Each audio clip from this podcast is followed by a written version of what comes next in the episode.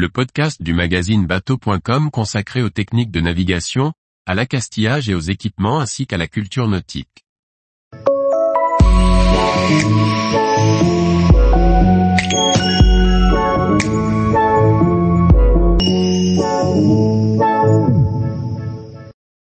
Récupérer un bateau à l'abandon sur un fleuve, c'est possible. Par François-Xavier Ricardou. Il existe de nombreux bateaux, voiliers ou vedettes, qui sont laissés à l'abandon sur le domaine fluvial.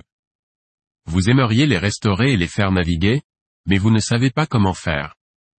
Pas de panique, il existe des solutions simples et légales pour acquérir un bateau abandonné sur le domaine fluvial. Voici les conseils à suivre.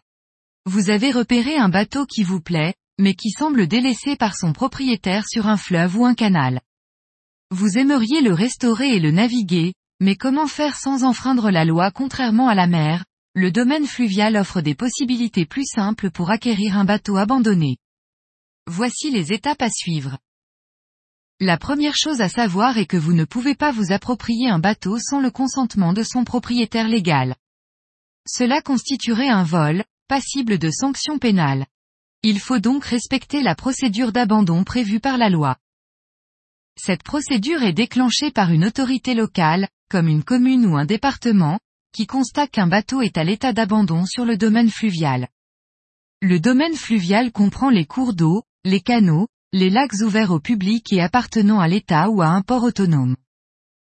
L'autorité locale fait constater l'état d'abandon par un agent assermenté, comme un agent des voies navigables de France, VNF.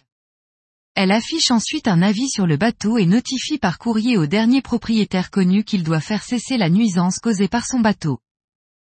Le propriétaire dispose alors de six mois pour se manifester ou pour enlever son bateau. S'il ne le fait pas, l'autorité locale déclare le bateau abandonné et en devient propriétaire.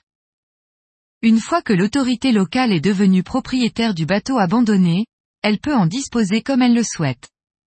Elle peut le vendre, le donner, le détruire ou le conserver. C'est à ce moment-là que vous pouvez manifester votre intérêt pour le rachat du bateau. Vous devez contacter le gestionnaire du domaine public fluvial concerné et lui faire une proposition d'achat. Il peut s'agir d'une commune, d'un département, d'un port autonome ou des VNF. Vous devrez encore attendre deux mois supplémentaires avant de conclure la vente. Ce délai permet aux éventuels créanciers du bateau de se faire connaître et de réclamer leur dû. Il est possible d'acquérir légalement un bateau abandonné sur un fleuve ou un canal, à condition de respecter la procédure d'abandon. Le mieux est de ne plus laisser pourrir un bateau qui pourrait faire le bonheur d'un autre plaisancier. Tous les jours, retrouvez l'actualité nautique sur le site bateau.com. Et n'oubliez pas de laisser 5 étoiles sur votre logiciel de podcast.